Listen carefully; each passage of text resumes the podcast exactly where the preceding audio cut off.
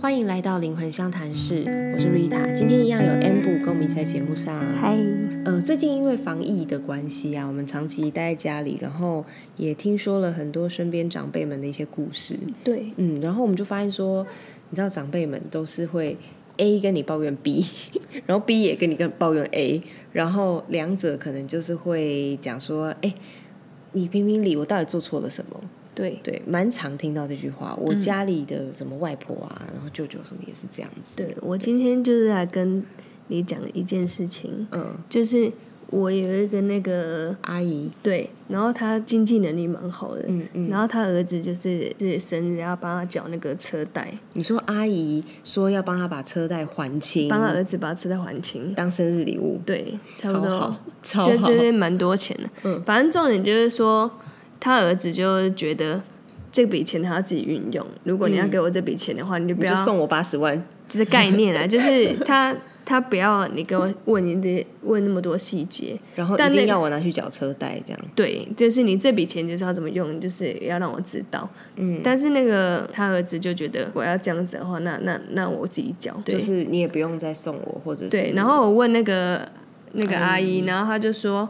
因为她觉得她的她的钱都辛苦赚来，所以她觉得每一笔钱都是要有规划性的。嗯，对，所以他要知道说，我送你这生日礼物，我是确定你拿去缴车贷，或是确定你做一个怎么样的运用，对对你要对对让我对知道，这对样。但子小孩好像就是不想要让他知道，所以反而一个生日礼物本来是一个好意、好事情，嗯结果后来又引发一波争吵了。就是也没到争吵，但就是不欢而散这样子啊、不太开心对这这种一听就知道不会是单点的问题啊，一定是长期的问题啊。对对啊，啊，你那个阿姨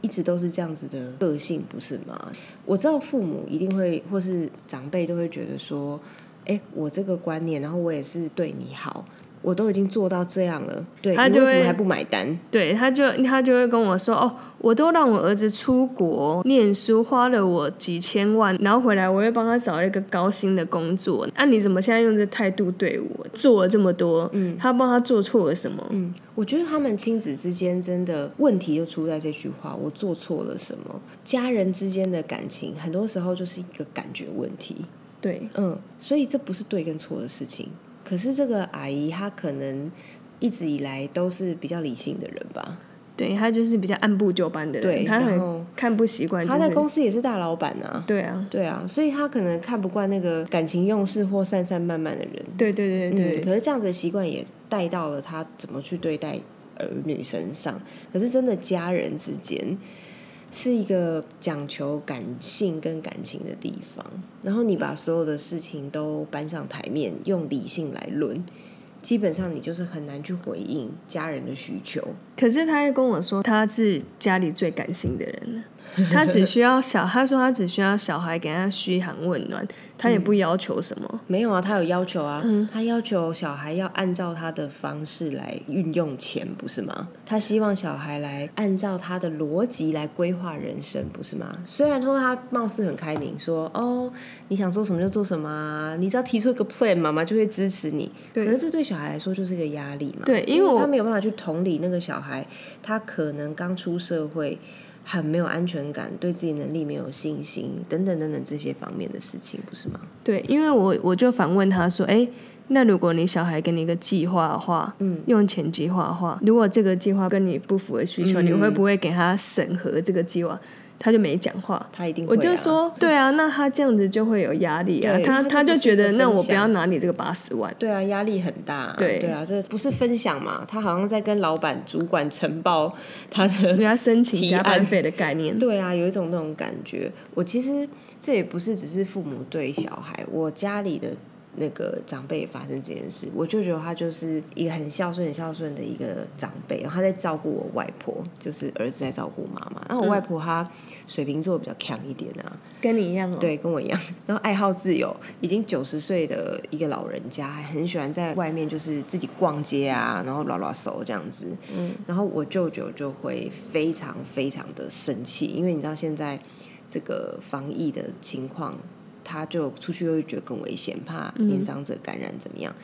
然后以及他其实就算没有这个疫情，他一个人出去，大家也是会很担心的。他如果在路边跌一跤，真的是不得了，或是迷路之类的。所以我舅舅就会非常非常按部就班的去规划他的，比方说他的饮食，做超健康的东西，然后定点定时吃，然后。准时下午三点就抓他妈妈下去公园，说好，我们现在去散步，就有种 他就觉 得遛他狗的他感就觉觉。得他为为他好，对，可是你知道，到头来就是说，他们其实母子之间的那个压力跟冲突其实是非常非常多的，然后双方都在讲说，我到底做错了什么？一个人是说，我都已经这么孝顺了，我什么事情都做了，然后都是为了你好，我做错了什么？那我外婆是觉得说，我是你妈妈哎、你我买了一些我喜欢的东西回家，我又做错了什么？所以我是觉得，其实人就是在感情上面没有办法互相体谅的时候，就会讲出这句话，有一阵走投无路的感觉。我觉得可以先回头来看一下自己的状态，是你是不是其实在讲这句话的时候，是因为你对于对方并没有走在你的逻辑上感觉到很挫败。嗯嗯，就像你的那个阿姨，她觉得为什么你没有儿子，你没有用我认为成功的方式来做事情，来提交这个计划？对，因为他觉得他就是这样来还可以成功，他我对已经告诉你捷径了，你怎么不这样走？对，那我的舅舅跟外婆的关系也是这样，我都已经告诉你啊，医生也是这样说，这样这样这样对身体好，你为什么